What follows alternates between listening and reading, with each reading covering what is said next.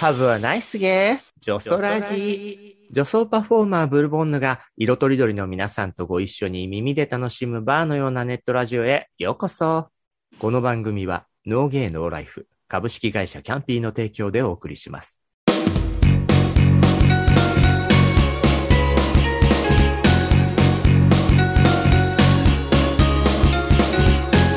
ゲイラジ月の第2週はゲイラジ。ゲイ業界、ゲイカルチャー、オネエあるあるなど、ゲイの世界のトピックを中心にお送りします。パートナーは20年来のゲイ雑誌編集者仲間でもある、ライターのサムソン高橋さん。いらっしゃいませ。はーい。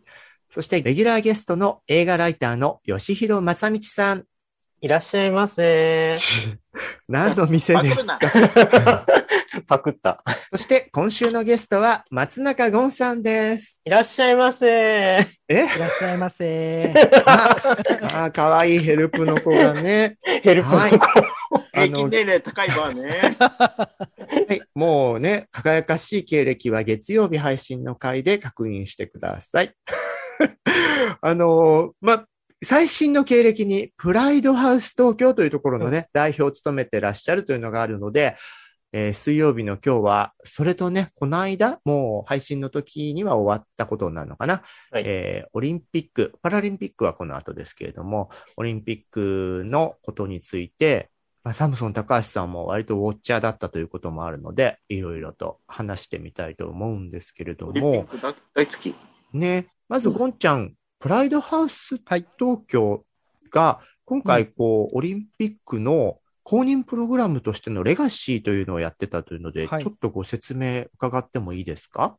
はい。あの、プライドハウスっていうのは、2010年のバンクーバーオリンピック・パラリンピックの時に、地元の NGO が作った期間限定の情報発信の施設で、うん。スポーツの業界が、あの、グローバルでもファイナルフロンティアって呼ばれてて、一番差別偏見が厳しい世界なので、いろんなこう、マッチョな集団が来たりとかするから、まあ、安心安全な場所を作ろうってことで出来上がったんですよ。でそのコンセプトを世界中の大きなスポーツ大会が行われる年ごとに、地元地元の NGO が立ち上げてきたんですけど、東京は、あの、東京大会、オリンピック・パラリンピックがあるから、もちろんそのプライドハウス東京っていうのを立ち上げようってことで決めたんですけど、やっぱりその世界、特に欧米はファイナルフロンティアって言えるくらい、スポーツ以外の場所は、まあ、それなりに理解が広がってきてるんですけど、日本はスポーツだけじゃなく、その他の教育も、職場も全然、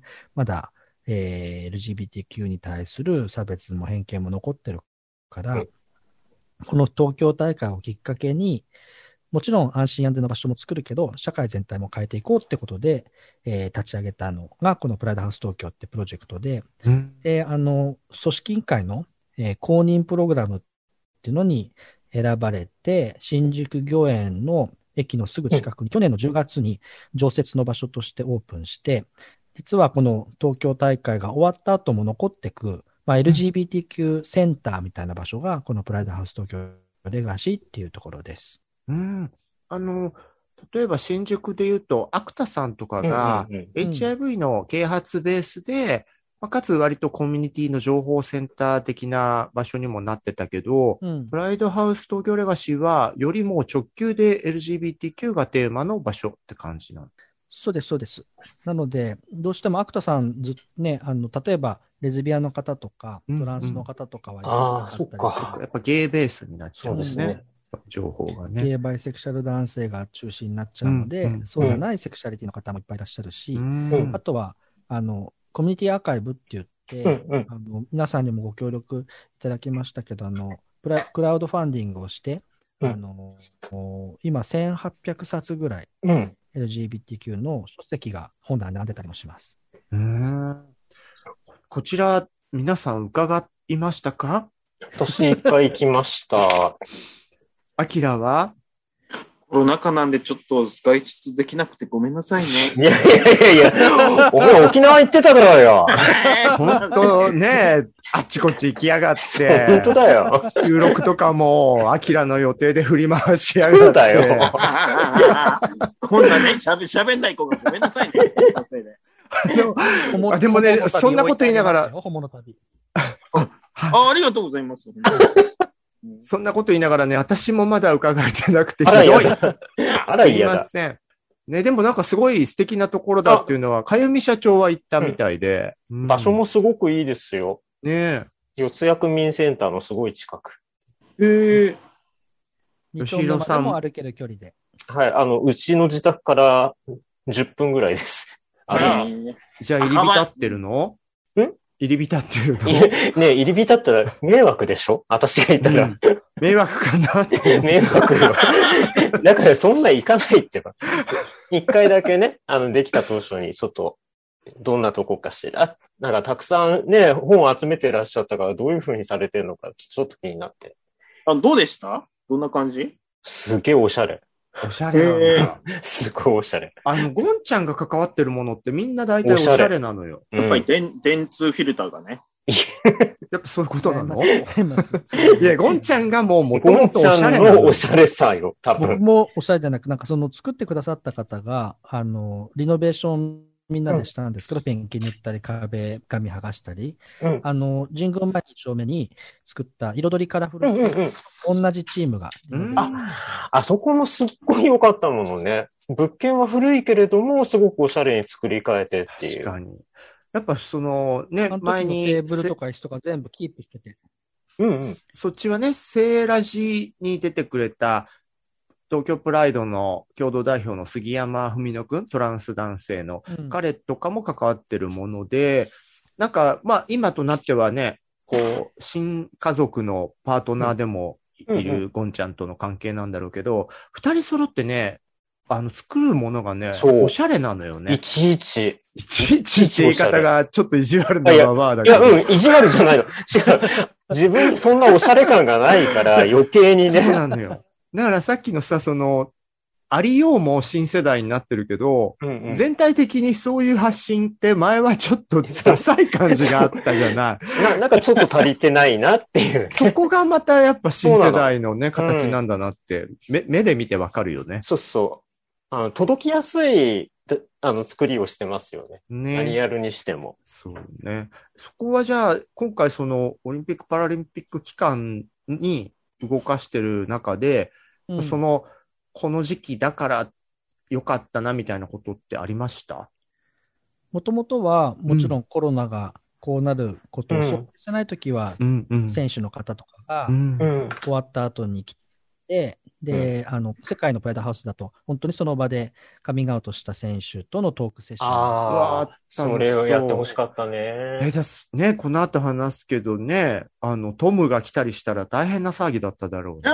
う大変よ。のんけ女が詰めかけたと思うわよそうだよね。うんあ。じゃあ今回はそれができなくなっちゃったから、そうですね。あの、うん選手は、えっと、来ることはなくて、ただ、あの、大臣とか、あうん。の、大使とか、そういう方々は結構いらっしゃったり、あとは、あの、オンラインでイベントをやったりとか、やりました。あとは、あの、カミングアウトした選手からメッセージをもらって、その、あの、メッセージパネルをバーッと並べていたりとか、うんうんあと、め映像を編集してそれを上映したりとか、そんなことはあ中ではやってます。あ、そうなんだ。じゃあ現地に行けば、選手たち、カミングアウトした選手たちのメッセージの、うん。うあの、文字とか動画が見られるのね。そうです、そうです。う。ん。ねえ、あの、前回のニュースでも少し話しましたけど、ぐんぐんカミングアウトするこうオリンピック・パラリンピックね選手が増えていて、1個前の大会からも2、3倍にもうなっている。やっぱここ数年で一気に世界的にアスリートたちが、まあ、自分のありのままの姿を表現し始めてるってことなんですよね。そうですね。あの、スポーツの現場もようやく自分らしくいられる方向に向かってるのかなと思うんですけど、うん昨日ちょうど、あの、フランスのスポーツ大臣うん。が、えっとプライドハウス東京レガシー来てくださって、うんで、そこからオンラインでうん。フランスにつないでトークセッションやったんですけど、そのトークセッションに参加してくれた人たちっていうのは、今フランスでものすごい人気のテレビ番組があって、うん。それがなんかスポーツ現場のドキュメンタリーで、うん。その番組がスタートするとともに、6人の当事者のアスリートが同時にカミングアウトしたらしいんですよ。でそれがドキュメンタリーでその人たちを追っかけるみたいになってて、うんで、そのうちの3人が今大会に参加してるんですけど、おお。その方々と話をしたら、フランスでさえ、まあ次の大会ですけど、やっぱりその法律とか教育とかは進んでるけど、うん結局はスポーツの現場がうん。カミングアウトしづらくて、うん。特に男性カテゴリーのうん。選手はほとんどカミングアウトはなかったけど、今回それを変えようって言って、6人の方々がカミングアウトされたっていうのが。うんやっぱ男だよね。男問題。まあ、だから例えばベタだけど、それこそ更衣室みたいな場所で、うんうん。なんだよお前俺の体いやらしい目で見てんのかみたいな話とかにつながっちゃうんだよね、きっとね。うん。あとはなんかね、やっぱりボディタッチというか、あの、うんうん。触れる競技も多かったりそっかそっか。うん。なるほどね。でもそのそうか3人とか6人みたく、複数人いるとだいぶ勇気出るかもね。そうですね。うん。うん。自分だけじゃなければね、うんうん。もしかしたら一緒にカミングアウトするっていうことはできるかもしれないけど、うんそれでもすごい勇気いったって言ってましたけどね。ね。うんで、世界では、それこそ160人ぐらい、今回の大会の選手で、カミングアウト。180ぐらいですね。180人？おお。80。180人もカミングアウトしてるけども、ホスト国の日本はゼロということで。ですね。そうですね。うん、これについてはどうですか？ね。ね。あ、じゃあ、アキラ、アキラこれについてどう思う？ね。ね。まあね、ちょっと日本はまだね、その辺ね、ちょっとね、世界に比べたらね。でもさ、うん。これから文野さんが変えてくんじゃないの？JOC のね JOC の理事にね。あの、アキラ目線でうん、この人言えばいいのにぐらい思う人はいるわけでしょ？けどちょっとやめなさいよ、あ、全部それはダメよ。。まあね。それはなんか思うわけでしょ？うん。ね、言えばいいのにって言うけど、うん例えば、あの、芸能界でも、うんうんうんほぼ、で、だろうっていう人でも言えなかったりするじゃない、日本の場合って。言えないとね。根深いよね、んその辺がね。うん。もうね、もう一点ぐらい言っちゃってもいいんじゃねえか。微妙になんかピー音かけなきゃいけない発音やめて。でも言え、で、本人も OK だろうにも言えないんだようね。ん。あれはやっぱ周りが悪いんだろうね。その事務所なり、その番組とかを作ってるお偉方なりとかさ、絶対それは損しかないよみたいなことを言うんだろうね、本人にもね、きっとね。ああと、ああと20年ぐらいいるかねとか。20年かかる？そこまではかかんないと思うんだよね。あの、私絶対にマスコミの罪だと思ってて、そこは。うんうんだって、カミングアウトしても OK だったような報道っていうのは海外のニュースでは普通に流れるじゃない。なのに、日本のそういう同じ類のニュースだと色つけるじゃん、絶対うに。んあ、あの人はなんとかだった、みたいちょっな感じで。とスキャンダラスっぽいそうそうそうそう。でもそれ作ってるのって、今の私のちょっと、私たちのちょっと上の世代の人たちが喜ぶように作ってるだけだから、もうすぐ世代交代して変わっていくと思うんですよ。うんそうするとね、20年かかんないと思うんですよねやっぱ。りね、あの、河村隆とかが死ななきゃダメだなとか。いや、そうね。メダルかじってる場合じゃないわよね。まあ森喜朗とか河村隆あたりが死なないと、え、でもあんたいけんでしょ？森さんね、すごいいけるってね。森、森さんはさすがに、今の森さんはちょっとあれなんですけど、ダ20年前 ,20 年前ね。今の河村隆はね、うん。ちょっとエロいって思ってる。いや、あまあ、このね、その、なんだろう、保守的な男ほど、ホモファン、ホモの色、色、ファンタジー的にはありみたいな問題はあるんだよね。あの、メダルかじり画像で抜けるよ、私。いやーいや、キモ使える、あれ使える、全然使える。ね、何で似てるの？あれ。まあ、いけるいける。そんな、もうそんな人にはいろいろな好みがね、まありますからね。はい。それで発展、発展じゃないわ。あてんじゃないよ。カミングアウトっていうので言うと、もう一つ、もう少しそのね、うん。軽い話題が好きなアキラさんに寄せると、サムソンさんご自身がはい。ツイートしてた、ゲイの出会いアプリを、位置情報を選手丸にして、うんうんうん。選手の中でそういうのにアクセスしてる人たちをチェックするみたいなのが、うん。ちょっとした、アキラのツイートもプチバズってたんだけど、うん。ニュースにもなってたのよね。なんかそれで、そうそうそうそう。公言してない人も含めて、うん。この人たちアプリにいたみたいなのを、うん。こう、割と暴露しちゃった人がいて、みたいなニュースになってて、はい。え、アキラは友達の話だったんだっけ？まあ、あの、これ P 入れる、入れられる？うん。まあ、からなんですけど。最 低。ほんと根性がゲビてんのよね。なんかすごいね。なんかスペインからの、うんあの、選手じゃなくうんて海外ボランティアの派遣のうん人だったらしいんですけど、うん。まあやってはいないらしいですよ。うん。あの、全然、あの、ゲイアプリで、あの、誘われたって。はい。羨ましい。自慢してきたんだ。え、その程度の話だったら私もあるよ。ああの、せ選手団じゃなくてマスコミ。そうだって選手団と同じぐらいの数が来てるじゃない？各国から。ああ。で、それは選手村には泊まってなくって、だいたい品川、新橋、新宿とかにホテル取ってるんですよ。で、もう 選手村と競技場の中しか入れないみたいな。あの、外で飲み食いしちゃダメって言われてるんだって。うん。だからなんか、あの、アプリでメッセージは来る、きいただいたんだけれども、会えませんっていう。あら、ちょっと、吉弘さん、オリンピック関係者から関係者というか、だいてたのね。関係者って言ってもマスコミよ。まあまあ、マスコミ側だけどそうね。やだ、いいわね。いや、ねだって、あ全然、明らか、あか明らかにさ、にあの東京っていうふうに書いてある期間が、オリンピックなのよ、もう完全に。うんうん。で、あんた何関係者みたいな風に打つと、いや、あの、プレスなんだけど、みたいな、ああ、そうなんだ、頑張ってねって、熱射病気をつけてね。あここにもね、そんな、まあちょっと違うけど、関わってた人がいたぐらいで、そのでも、ニュースにもななっんですよね。うん。うん。なんかニュースにもなってたのは、うんその中でも特に、あの、世界中から人が集まってるから、うん実はなんかいくつかの国は、本国戻ると、うん。同性愛であるだけで、有罪だったり死刑になったりするうん国があるから、は結構そればらされちゃうと、う。うん大変本当に命にかかっちゃうう。うんん。人たちもいて、うんなんで、本当にそれは危ないなというふうにも思う、デリケートに扱わないとそうね。ね。うん、あの各アプリ会社に連絡したんですよ。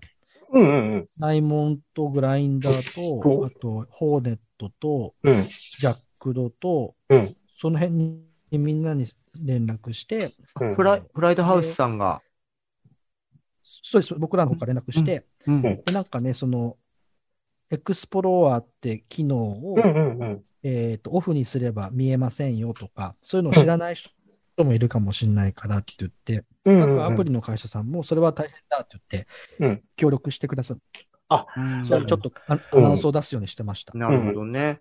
なんかさ、その、アプリの問題って、まあ、特に今回は国の違いとかもあるけれども、うん。こう、やっぱり繋がっちゃうものだから、うん。ある程度のぎカミングアウトとか覚悟とセットじゃないと本当は、こううん出会いアプリってもうゲイにしか見られないっていうわけがないんだってところは、使う側も本当は知らないといけないところだよね。そうですよね。うん。ただちょっとね、日本で使ってる人たち、たが、たがが外れてる人が多いですね。そこは。そうそう。だからなんだろう。あの、かわいそうなんだけども、そこは知った上で使わないとん理屈みたいなものをうね。ん。うん。まあまあ、そのね、日本が大丈夫だと思って、本国帰って、やばい国の人がうっかり日本で出会いアプリなんか使うと、意地悪な人が晒したりするってことよそういね。うこと、そういうこと。怖い。怖い、怖い。ね。アキラもダメよしとして晒したりしたら。や、ちょっと、あの、今立ち上げたんだけど、全然やっぱり来てねえな。っと、何、よしひろちゃんの話聞いて、裏もうリアルタイムで収録中にやめてください、チェック無駄に嫉妬しちゃってさ、無駄にライバル心が。すごい。私なんかに嫉妬するの？あんたが。えそれねね思うわよね。あでも会ってませんからね、本当に。メッセえ。ージだいやいや。それ、それもまたちょっと余裕ぶっこんでるみたいな。ね。いやいや、ち違うよ。だって、規定があるじゃん。ゴンち。ゃん、ゴンちゃんには来ませんでした？僕あの、アプリ入ってないんですよ。ああ、美しい。貴族、美しい。本当に美しい。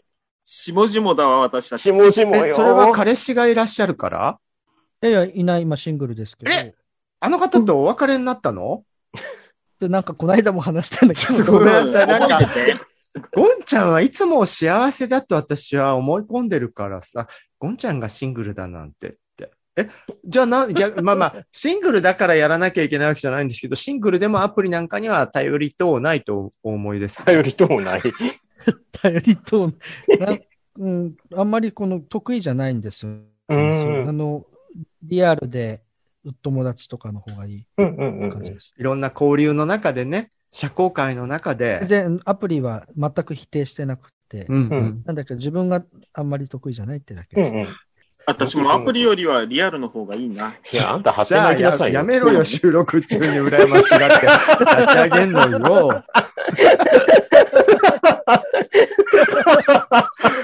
はい。じゃあ、さらに軽い話題いきますさと、さらに、あのどんどん軽くなってくる。ゲイの中で話題が、話題になった男性アスリート、はい。あの、今回の選手たち、うんまずは、開会式の時点でもう、ツイッターの TL が湧いたのはもう、ね、トンガ前回大会から引き続き、トンガのトンガか。ピタ・タウファトファー選手。もうですよね3大会連続でしょ？ね彼そう3大会連毎続。回テカテカでね、ムキムキで。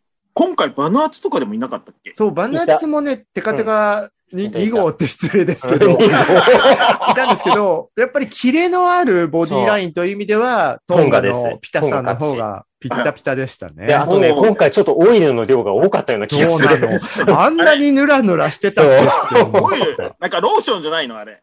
だからだんだん出てきてんじゃない？体から。分泌物？あれあれ、なんか各国全部あれにすればいいね。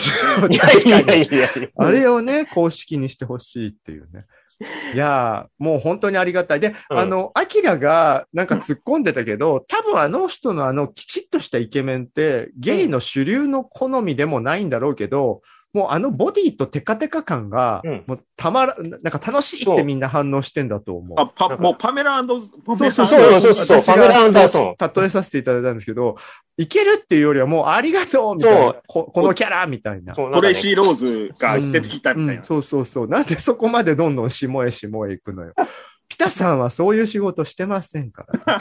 ディープスロートやってないな、ディープスロート。最低、もう、本当。はい。あと、そしてね、あのー前回も少しもう名前が出てますけれども、なんといっても、いろんな意味でも最高って言われたの最が、高。イギリスが誇るね、英国が誇る飛び込み王子、トーマス・デイリー、トム・デイリー選手ですよ。可愛いですね、彼ね。彼は本当に美しいボディとね、顔もアイドル的な可愛さだし、なんか、もう、ちょっとできすぎでしょってそう。ね。で私がやっぱ衝撃を受けたのは、だ、だ同性婚してる旦那さんが、あのうんミルクって映画でアカデミー脚本賞を受賞した方っていうのが、ダスティン・ランス・ブラックなんですけど、そんなカップルっている？いるんですよ。でもね、ダスティンはダスティンで、あの、旦那の方は旦那の方でね、大変だったんですよ。テキサス生まれで。保守的な場所だ、アメリカだで、しったら。その上、お父さんがモルモン教の宣教師。ゲイ NG で、本当自殺まで考えてたのだけれども、立ち直って、じゃあ、日本で言ったらゴンちゃん、ゴンちゃんと近い。ね。そうね、スタほ保守的な場所生まれだけど、どんどんとオープンにしー、オーて。プンになって、大物になり、うん。じゃあ、ゴンちゃんも、もしかして編み物王子みたいなイケメンを捕まえる可能性が、ゴンちゃんも十、ね、十何歳年の離れた、20くらい離れてんじゃなかったね、アスリート。確か29、27と43。40そう、47、8だよね、うん確か。ていう感じじゃない？きっと。へへえ。すごく、こういう話題になると、淡々とされてますね。ややっぱりあれですか、ゴンちゃんみたいなお立場だと、こう、性的な目で選手を見るなんてけしからんって感じです。けしから。ぜぜなんか、その、なんていうんですかね、アスリートの人たちってもうバシッてした体じゃないですか。みんなかっこよくて。うん。おどちらかというとなんか、そこを経た、元体育会だけど、だらっとしたおっさんとかが好きなので、あら、あ、私みたいな感じ？だらっとしすぎよ。お前元アスリートじゃねえだろ。そうだ。前提ねえじゃん。ずっとオタクじゃん。あの、そうだ、でも、すごいゴンちゃんが直球でただただ自分の好みで返してきたのが、嬉しいわ。嬉しい。そうね、私も別にトム・デイリーな、そこまで磨いた体が好みかって言われたら違うんですけど、なんかその、可愛さギャギャル的な引き出しは、トムちゃん可愛いわねって言っちゃうんだよね、やっぱね。あの、本当にノンケ女子に受けそうだし。うん。ねねなんかのツイートで見たけど、普通に編み物をそう好きな人がフォローしてたら金メメダリストだったっていうで。金メダルケースは編んでますって。可愛いよね。なんだろう、この萌え死にするような要素のてんこ盛り。だってなんでメダルケース編むかね。なんか私さ、悔しくなって、ちょっとウィキとかでもいろいろ調べちゃったりしたのよ。うんうんうん。そしたら、トム両頭使いらしいのよね。ああ。女の子もいけるらしいのよ。だから、どれだけこの子欲しがりなの？とか思って。いやいや全てを手に入れようとしてる子に。いやいやいや、もう子供子供もいるんだからね、あの家にそうは。ですよ、もうど、ね、同性で子もう子育ても供までいしている。て。本当何もかも持ってるよね。げそうね、なんげか、うんうん、子供の、あ、子供用のニットを編んでるのもまた可愛いかのよ。わいい。まあ、あそこまで行ったらもう嫉妬も湧かないわね。うん確かに。あっ嫉ぱれよ妬じゃないよね。ね。すごいよね、あれ。よくロールモデルみたいな話で言うと、うトん。ムの夫婦は本当にすごいよね。パーフェクト。うん。あとあの、本当に純粋に好みみたいなので、根強い人気でやっぱあったのは、うんえっ、と、柔道韓国のアンチャンリン選手、アンチャンリンあれ可愛いね今回も出たの？出た出た。ど銅メダル取ってるよね。あ、銅メダダルなんだ？うルだよ。なんか前回のリオですごく、ブワーって、あの、TL がそうさ、そうそう、うんそうね。祭りになっちゃって。あ、今回は確かに前回ほどではなかったけど、うんでもやっぱり可愛かやったよね。可愛い。ううんん。ほんと可愛い子ですね。そうね。私が見てたのはこれぐらいなんですけど、うん。他ゲイ的に人気だった選手ってどうなった？え、私は、ふあの、ハンマー投げのファイファイデクかな。いや、ご存知じゃない？いや、うん、違う。なんかその辺来るんだろうなと思ったんだけど、やっぱりその辺なんだね。個人で言ったら、じゃあ個人的な趣味で言ったら吉弘ちゃんは？え、個人的な趣味で、あ、私ほんと実は一生のうちでこんなに五輪を見なかった回はないっていうぐらい今回見てないんですよ。それはこう政治的、心情あ、的に。気持ち的に見れないっていうのが初めてなんですけれども、でも、やっぱり自分がね、子供の頃ずっと水泳やってたせいもあって、水泳だけは見たんですようね。ん。いや、そしたら、やっぱイギリスってイケメン揃いねって。うん。えっとね、アダム・ピーティっていう、平泳ぎで金メダル取ってる子がいるんですけど、むちゃくちゃ可愛い。あらそれ性的に？性的に。ほんと迷惑な話ね。やっぱこう、短美系イギリス映画的なあ美しさ。に、にプラスもタトゥー入って、そっていう感じなんだけどワイルドうんちょっとワイルドなんだけど、うん顔は、顔は可愛い。うんじゃあ、ゴンちゃんは、個人的に今回のアスリートで素敵って人は特にいないの？あ、ほん、本当にああんまり現役選手ではいない。ないんですよね。スプライドハウスそっかそっかあんまり見られてなくて、う現ん安倍ひふみちゃんの、あの、妹の歌さんが可愛いなと思ってました。いや、可愛いけど、今の話の流れで、こうなる？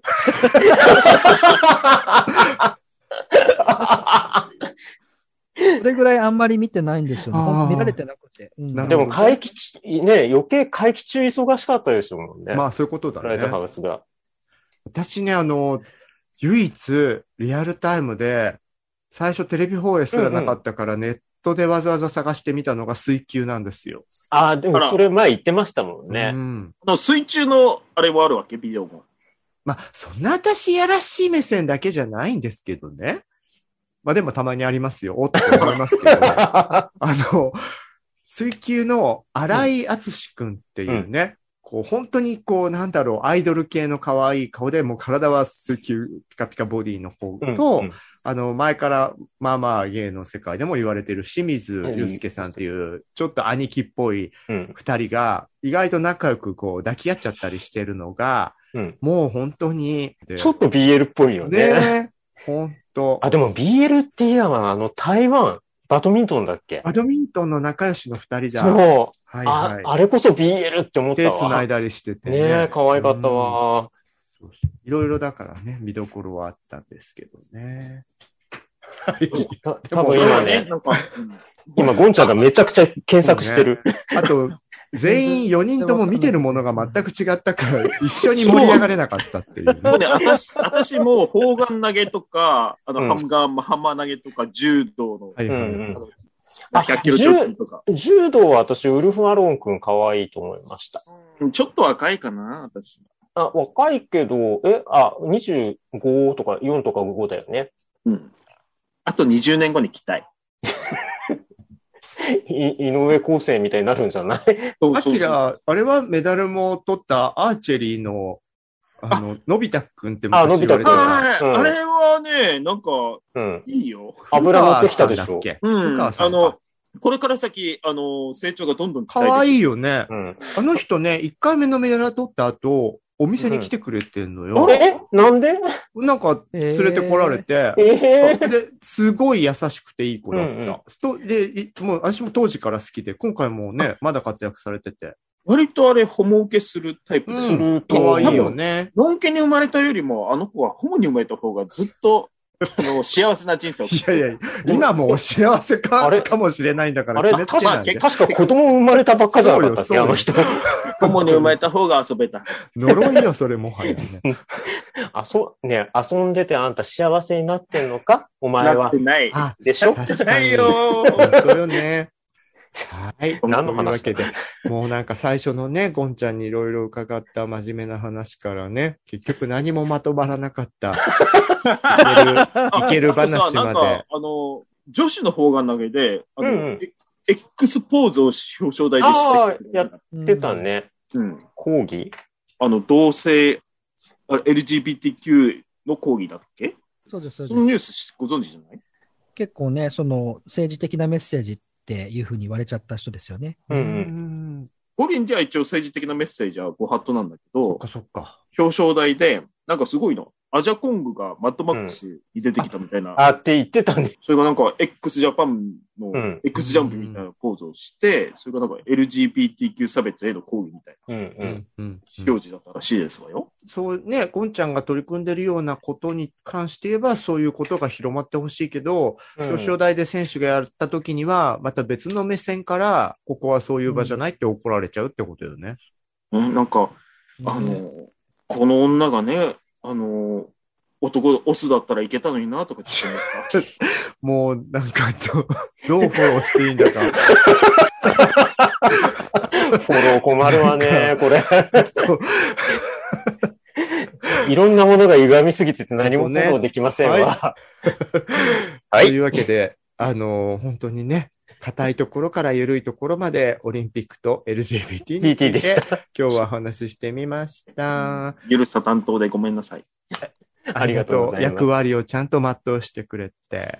ジョソラジはキャストの皆さんが自宅からリモート会議システムで集まって収録をする手弁当なネットラジオ番組です。ノイズなどの音声トラブル、家族や猫の声、恥ずかしい音などの購入はご容赦ください。生放送企画などの最新情報、お便りの送り先は、ツイッターのジョソラジアカウントをチェックしてくださいね。ポッドキャスト、スタンド FM、YouTube など、お好きなメディアから、いつもあなたの耳元に。それでは次回もお楽しみに。ありがとうございました。ありがとうございました。ありがとうございました。ちょそらちちょそらちちょそらち。